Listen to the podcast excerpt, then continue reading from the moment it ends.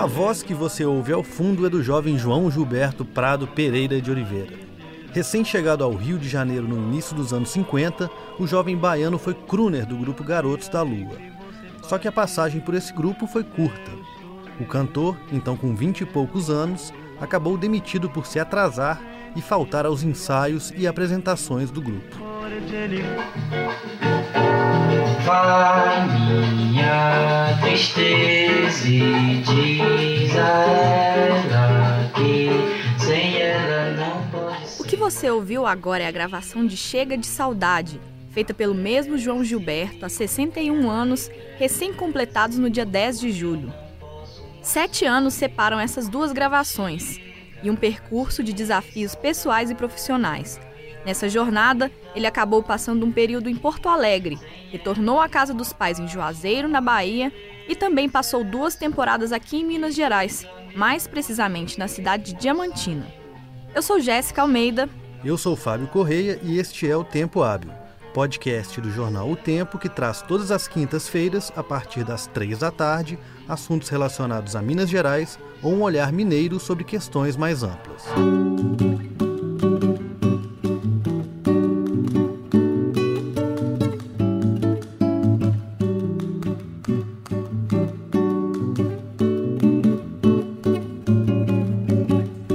Dia 6 de julho, o mundo perdeu o responsável por uma das maiores revoluções que já aconteceram na música brasileira.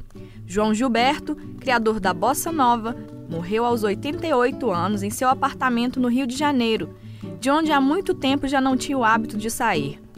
Muitos anos antes de se recolher no Rio, conta a lenda que ele teria passado meses recluso em Diamantina, onde gastava horas e horas a fio fazendo experimentações musicais no banheiro da irmã que o hospedava.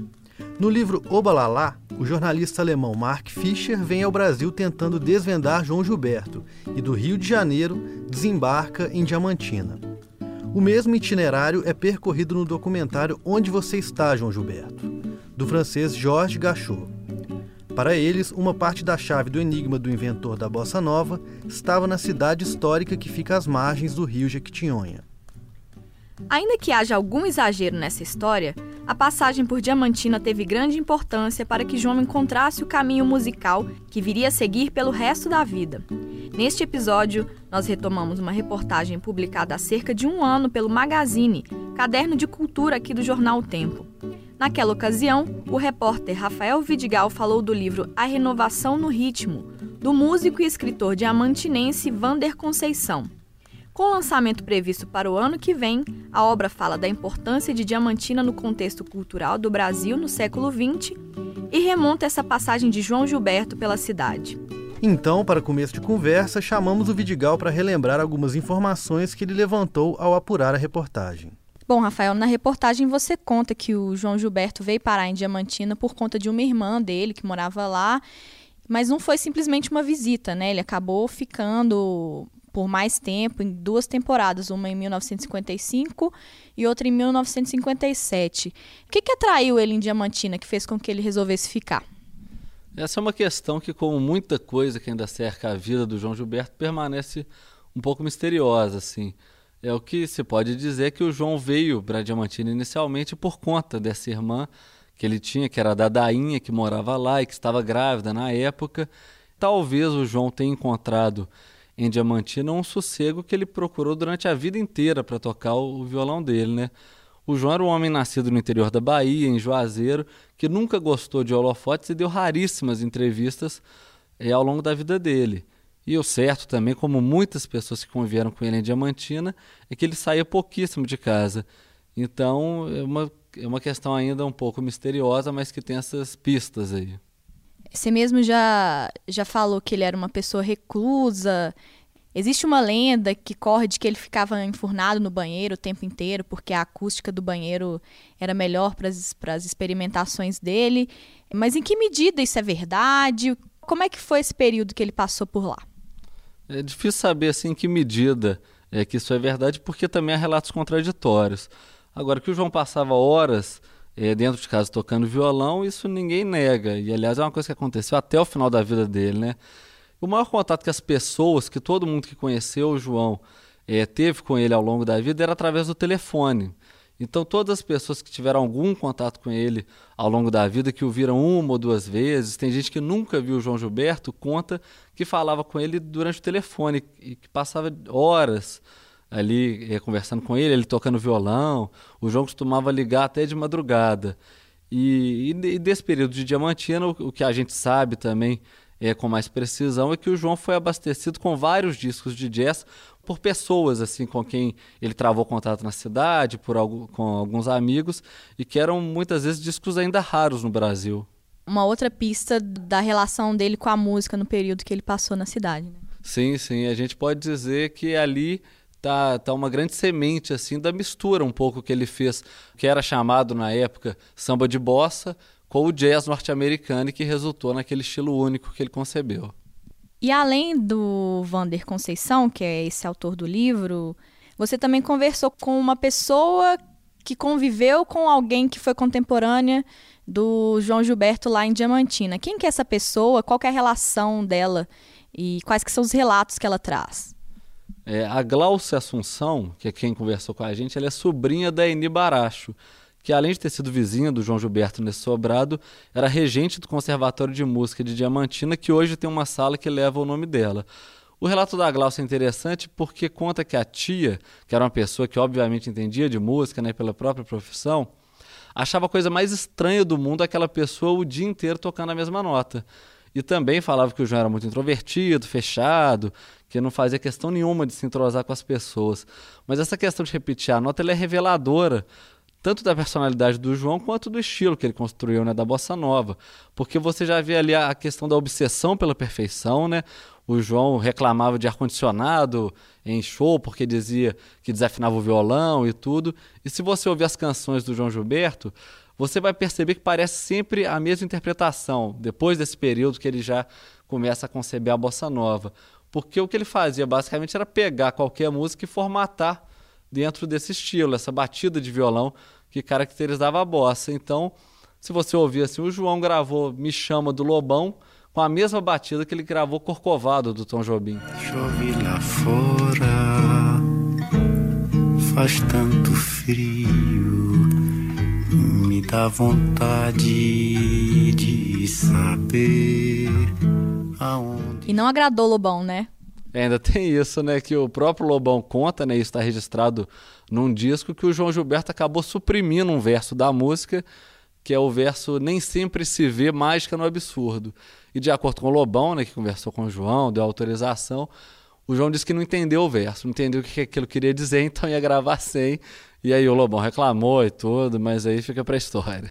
Na reportagem também, você conversou com o Zusa Homem de Melo, que é o autor de João Gilberto, um livro de 2001 focado na obra do compositor, e de Eis aqui os Bossa Nova, sobre as principais etapas do movimento ele refuta um pouco essa teoria de que o João Gilberto entrou num, num, banheiro e diamantina e concebeu a bossa nova lá dentro. Assim, qual é a perspectiva dele sobre essa história? A, a constatação que o Zusa faz, ao meu entender, é, é, é, que essa história de que a bossa nova nasceu no banheiro dá um tom mais saboroso e até inusitado assim para a história, né? O que fez com que ela se transformasse numa lenda também. Mas o que o Zusa quis dizer, provavelmente, o Zusa é um jornalista que conhece muito da história da bossa nova, conviveu com o João, conhece muito de jazz, foi também chegou a estudar música e tudo. O que ele diz é que provavelmente o João já vinha procurando aquela batida de violão há muito tempo. Ou seja, ele começou a construir um pouco ali, outro aqui. Foi um processo contínuo, em várias etapas, e tocar no banheiro em Diamantina talvez tenha sido uma dessas etapas. Não foi uma coisa assim, eureka, entrei no banheiro e criei a bossa nova. Então a opinião dos USA é essa, eu acho que ela faz bastante sentido. Não diminuindo a importância de Diamantina, mas entendendo como uma etapa do processo? Sim, porque antes mesmo de vir para Diamantina, o João já tinha ido para o Rio de Janeiro, passou um tempo lá. Na época ele era crooner de um conjunto chamado Garotos da Lua, e ele ainda imitava o estilo de cantar do Orlando Silva, que é um cantor da época de ouro do rádio tudo, mas ele já vinha perseguindo aquele estilo único. Em Juazeiro ele já tocava violão, então a ideia dos Usa, que eu acho que é bastante plausível, é que todos esses lugares por quais o João passou tiveram importância na formação do, da bossa nova. Ele vinha tocando, aperfeiçoando, procurando aquela batida. E Diamantina teve um papel importante, como os outros. Ali ele recebeu disco de jazz, enfim foi uma parte do processo.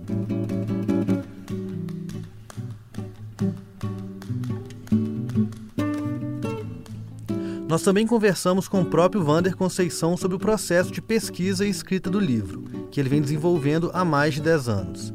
O que o fez começar foi justamente o fato de ter lido Chega de Saudade, a história e as histórias da bossa nova, do escritor Rui Castro, e não ter encontrado muita informação sobre a passagem de João Gilberto por Diamantina. Vander também faz uma curta aparição no livro Obalalá. Vander, eu queria começar te perguntando sobre o que, que te motivou a fazer essa pesquisa e como é que tem sido esse processo. Então, veja bem, eu já sabia de João Gilberto aqui em Diamantina. Eu já tinha contato com alguém que tinha convivido com ele, fazendo serenata. Então, quando eu li o livro de Rui Castro, que saiu em 1990, não é? Eu já, já achei estranho aquilo, porque o Rui Castro assim, afirma que que ele não teve contato com ninguém que não saía de casa. Então foi isso que me chamou a atenção. Agora, claro que não foi objeto de pesquisa de Rui Castro Diamantina, não é?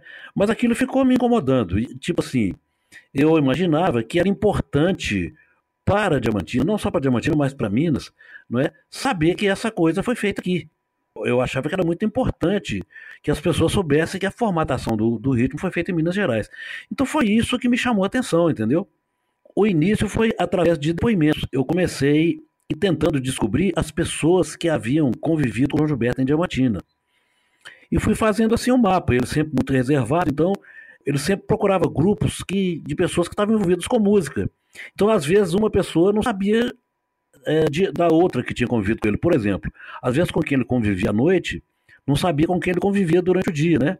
E como é que foi a passagem dele por Diamantina? Fala-se muito que ele ficava recluso, trocando, praticando por longas horas, mas ele teve contato com as pessoas, até namorou aí na cidade. Então, como é que foi essas passagens dele pela cidade? É, na verdade é o seguinte, ele teve um perfil realmente assim, sempre muito reservado, não é? sujeito assim que quase todas as entrevistas bastante calado e tudo mais, né? Mas ele teve contato sim. O problema era que é, é, não era assim com qualquer, por exemplo, vamos, colocar assim, pessoas que, que, são mais assim de alarde e tudo mais, não era o perfil que ele, né? Com quem ele se sentia bem, ele realmente teve algum contato e, e conversava, né? As pessoas falam de um, de um ser humano muito educado extremamente inteligente, filósofo, né, sensível. Falam que era uma pessoa que estava além daquele tempo, estava né, muito à frente, mas sempre de uma forma mais reservada, entendeu? Então ele teve contato com pessoas sim. Por exemplo, ele tinha a, a, é, amigos com, com, qual, com os quais, por exemplo, ele ia ao cinema, não é? Que tinha, tinha um grupinho que encontrava de frente à joalheria Padro, né? quase todas as noites ele para conversar, um grupo muito reservado com quem ele, com quem ele convivia. Chegou, inclusive, a fazer serenatas aqui. E para a identidade musical dele, como é que foi esse período que ele passou aí? Fala-se dessa história de que ele passava muito tempo dentro do banheiro da Dadainha, a irmã dele. Em que medida isso é verdade ou é um exagero? Como é que era a prática musical dele em Diamantina? Na verdade, é o seguinte. Eu consegui fazer uma entrevista com o senhor Vitalino Baracho. Ele era um contador, né? ele tinha um escritório de contabilidade e morava na, na parte de cima da casa. Então ele me falou que muitas vezes gente tinha que levar pra, trabalho para casa. E ele fala que isso incomodava muito porque ele tocava bastante durante a noite, e às vezes a noite quase toda. Então, o laboratório dele era o quartinho de fundo da casa onde ele ficava, entendeu? Até porque tinha mais pessoas na família que moravam na casa. O, ele tinha um irmão chamado Jovino, né, que morou em Diamantina nesse tempo todo. Né? Além disso, a família já tinha o filho mais velho, que era o Pedro, filho de Dadainha e, e, e o Périx, né? Rocha de Sá. Então, muito bem, uma casa antiga com um banheiro só. Então era inconcebível a pessoa ficar direto dentro do banheiro, né? Então ele ficava direto era no quarto de fundo dele, que era onde era o laboratório. Agora, algumas vezes ele utilizou o banheiro sim. Porque tem um detalhe muito interessante, é que uma parede lateral desse banheiro ela dá numa clarabóia que vaza o sobrado desde do andar térreo até no telhado. Isso acaba formando uma, uma caixa acústica que dá um som bacana, né?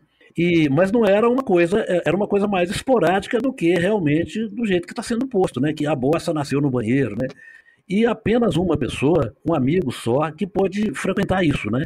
E esse amigo me deu uma entrevista. Então, esse amigo me disse que o seguinte, que era, na verdade, um ritual, é, esse ensaio dentro do banheiro. Que ele, inclusive, tinha o costume de, antes de começar, ele beijava a imagem de Santa Teresinha.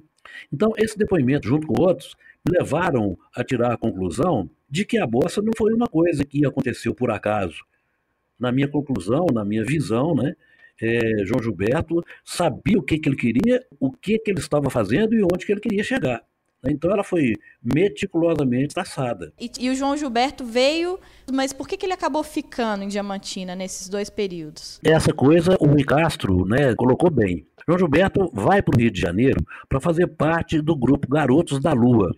E num, num, num determinado momento ele resolve seguir a carreira solo e larga esse grupo. Só que nessa caminhada ele acabou se perdendo no Rio, entrou num processo de depressão. Mas um amigo de João Gilberto, que morava no Rio, chamado Luiz Teles, percebia no João Gilberto um músico de, de extrema qualidade.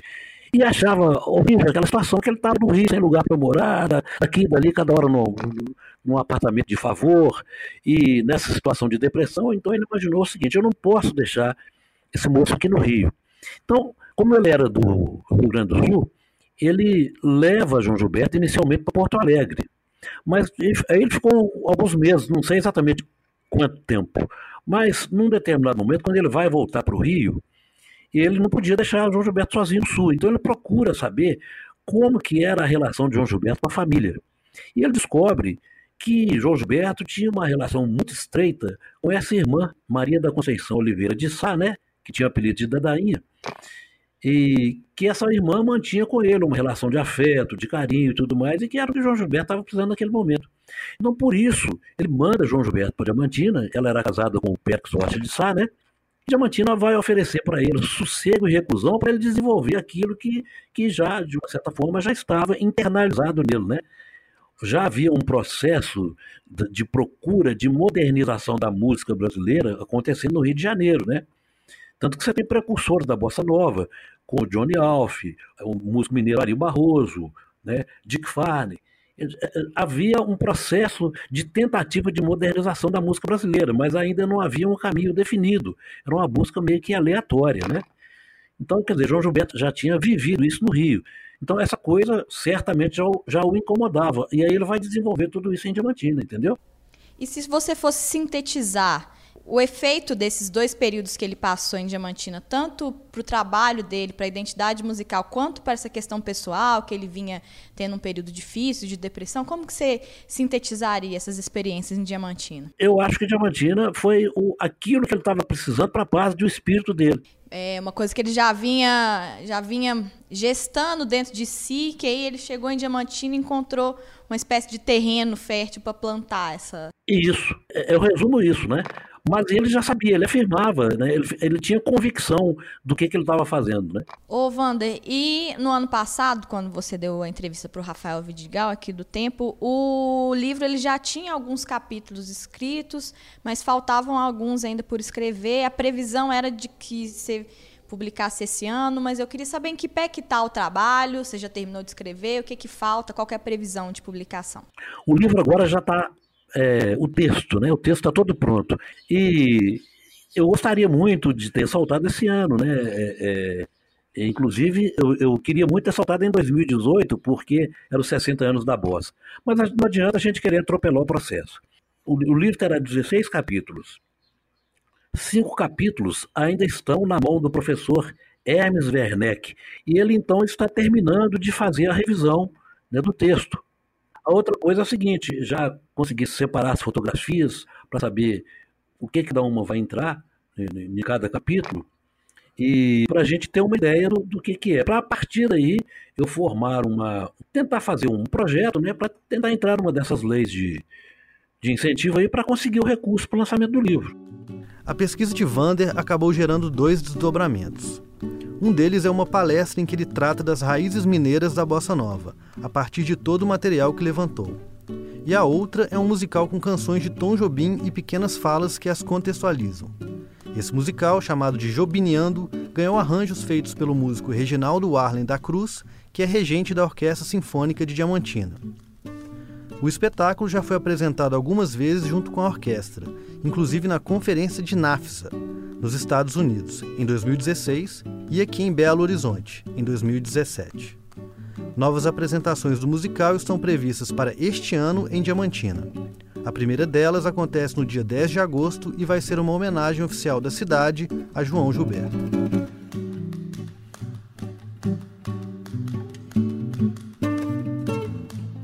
Voltando à conversa com o Rafael Vidigal, nós também tratamos um pouco da relação de João Gilberto com Belo Horizonte. E o João Gilberto teve relação, além de Diamantina, com outras cidades, com outras pessoas de outras origens aqui em Minas, né?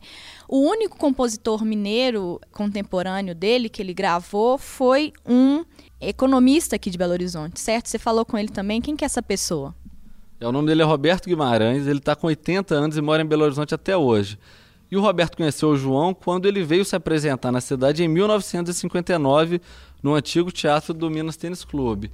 E depois dessa apresentação, foram alguns amigos foram para a casa da tia de uma amiga em comum, inclusive o João Gilberto.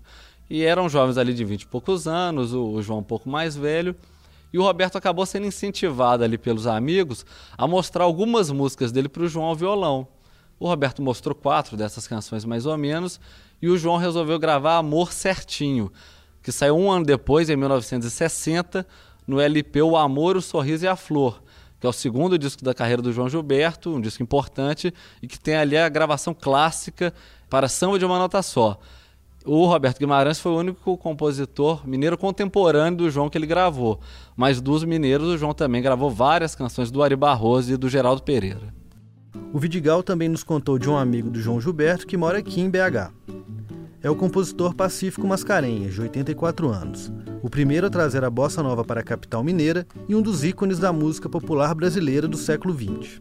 A Jéssica foi até a casa dele bater um papo e ouvir suas histórias. Quem é? Oi, é a Jéssica do Jornal Tempo? Momento. Obrigado.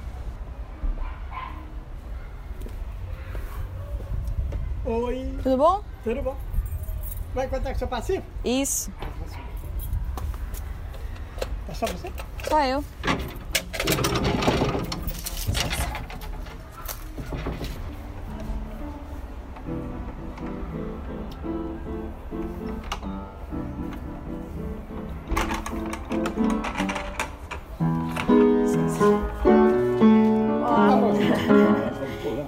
Tudo bem? Prazer.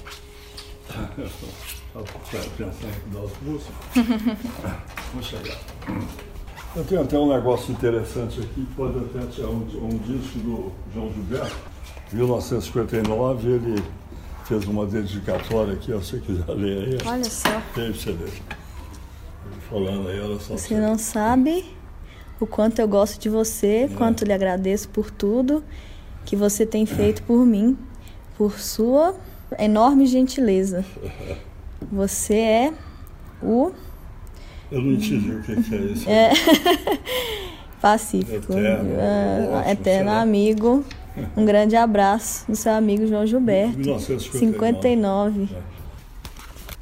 Então eu queria saber como vocês se conheceram, foi depois do período dele em Diamantina, como é que se deu a relação de vocês? É, eu, bom, eu conheci o João Gilberto em 1956, lá em Diamantina o, o cunhado dele chamava Péricles, estava fazendo uma estrada é, Rio, Bahia e passava por Diamantina. Então ele pegou, eh, nessa época, então ele estava morando lá com a, eh, a, irmã dele, chamava Dadainha. E meu irmão mais velho era conhecido desse doutor Pérez, que estava fazendo a viagem, que era o cunhado do João Gilberto. Aí um dia nós fomos lá na casa deles para fazer uma visita, chegamos lá, encontramos lá com o João Gilberto. Ele estava lá com violão, aí nós entramos em contato, e nesse dia ele tocou algumas músicas lá, aquelas eram geralmente samba canção, música do Dick Farney, do Lúcio Alves, e cantou também o Palpite Infeliz, umas músicas do Noel Rosa que ele gostava. E eu achei assim diferente ele, o jeito que ele estava tocando, os acordes muito modernos. Então, aí foi esse conhecimento que eu tive nesse dia, lá em Diamantina, lá com com João Gilberto. E aquele disco ali tá assinado como 59. Ele já tinha mudado de volta para o Rio, de É, Diamantina. Depois de 56, talvez lá pelo ano 57, ele mudou, ele foi, foi- voltou para o Rio, né? Ele, e um dia, eu indo lá para o Rio, eu encontrei com ele naquele cangaceiro, é um bar lá de Copacabana, que o Tito Madi era um cantor espetacular da época, ele era super moderno, o João Gilberto estava lá assistindo o show dele, e nessa época eu tive contato com ele. Aí voltei a, a ficar amigo dele novamente. Eu cheguei a, a ir na casa dele. Ele até. Quando ele gravou o primeiro disco dele, é, aquele Chega de Saudade, ele, eu estava por coincidência lá no Rio. E lá então nós fomos lá na casa do Roberto Menescal, ouvi o disco, ele com um disco 78 na mão, chegamos lá na casa do Roberto Menescal, estava até havendo um ensaio lá na varanda, lá na casa do Roberto. Eu estava o Mir Deodato, os músicos todos estavam ensaiando. E aí, e, aí falou para ouvir o disco e a eletrola do Roberto Menescal também estava estragada. Aí nós saímos de lá, fomos na casa lá do que o Dorival Caim morava lá perto, ele era muito amigo dele e da mulher do Dorival Caim. E aí nós fomos lá ver também o disco, a eletrola também não estava funcionando. Outra, em outra ocasião, nós estávamos andando lá, lá na Avenida Rio Branco, ele viu o, o Carlos Drummond de Andrade, aí virou assim, falou, mestre e tal, aí pediu um autógrafo o Carlos Drummond de Andrade, estava segurando um jornal e um, e um papel lá, um embrulho. Ele pegou, o Carlos Drummond pegou, assinou para ele, assinou, deu um autógrafo para ele, falou, mestre e tal, e tal. Aí, no primeiro lugar que nós paramos, ele largou o embrulho lá, esse papel, tudo lá, e ficou por isso mesmo. Deixa pra lá. E você me mostrou aquele vídeo do YouTube, que é uma gravação feita Ah, você aqui viu, em BH, né? eu vi. É,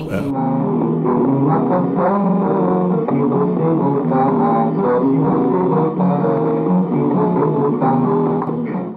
É aqui em BH? Foi que ocasião aquilo? Nessa época que eu, que eu, que eu andava com o João Gilberto, eu já eu tinha começado a fazer músicas, eu era compositor. E, e- e então eu ensinava minhas músicas para ele, João Gilberto gostava, e caseiramente ele gravou num rolo de fita que eu tinha várias músicas minhas. Aí passou uns 50 ou 60 anos, eu lembrei que eu tinha essas gravações, que ele gravava minhas músicas.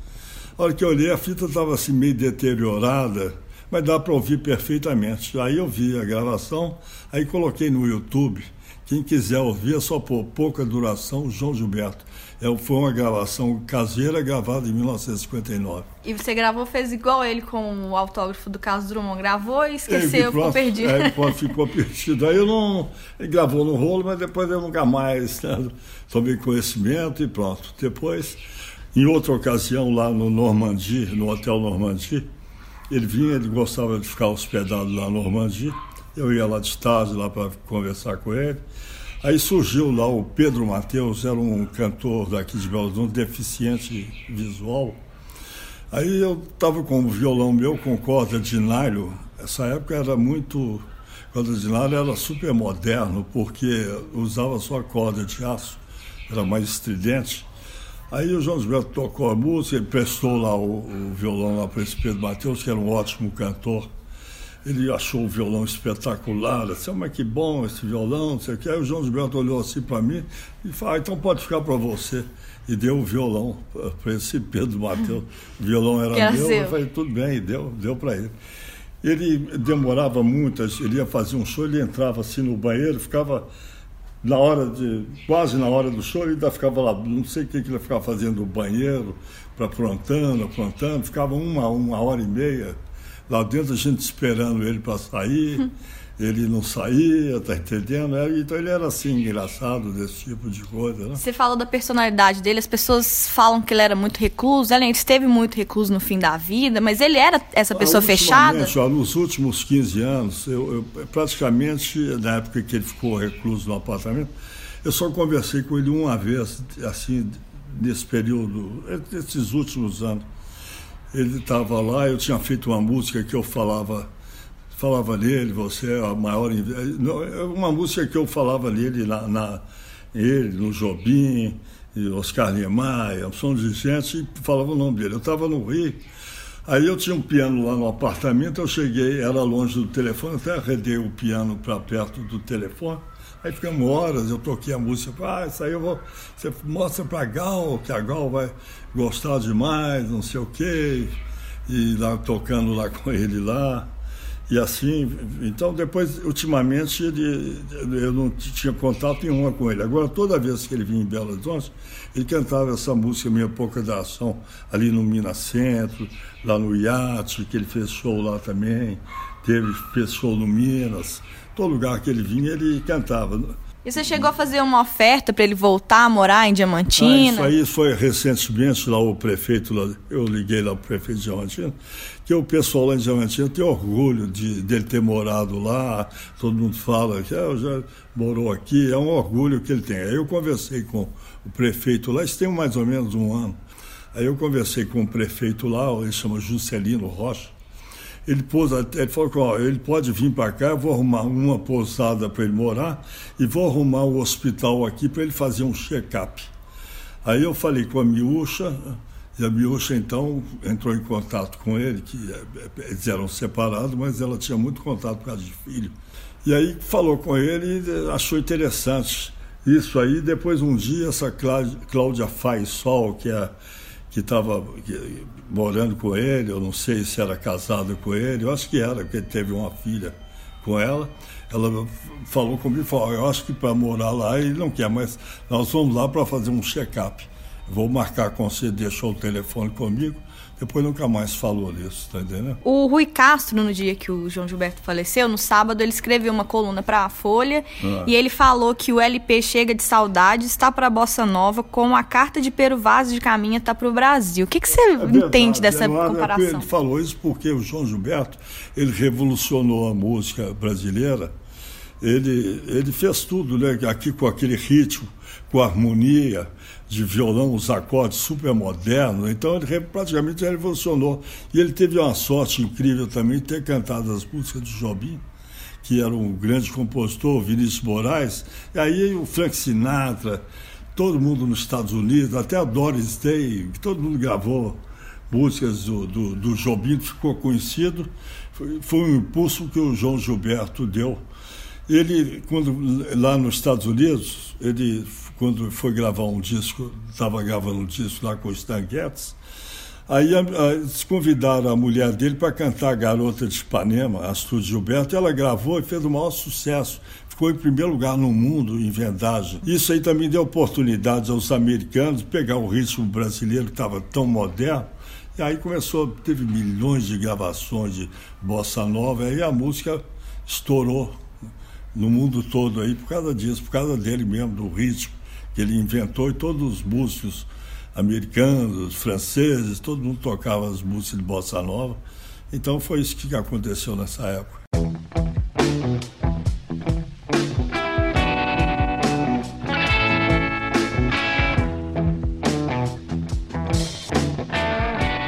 Você ouviu o Tempo Hábil, podcast do jornal O Tempo, que traz toda semana assuntos relacionados a Minas Gerais ou um olhar mineiro sobre alguma questão. Eu sou Fábio Correia e eu sou Jéssica Almeida. Esse programa foi produzido por mim e pelo Fábio e eu também fiz a edição e a mixagem. Fale conosco pelo e-mail tempohábil.tempo.com.br e nos acompanhe todas as quintas-feiras a partir das três da tarde no seu tocador de podcasts favorito. Até semana que vem. Tchau!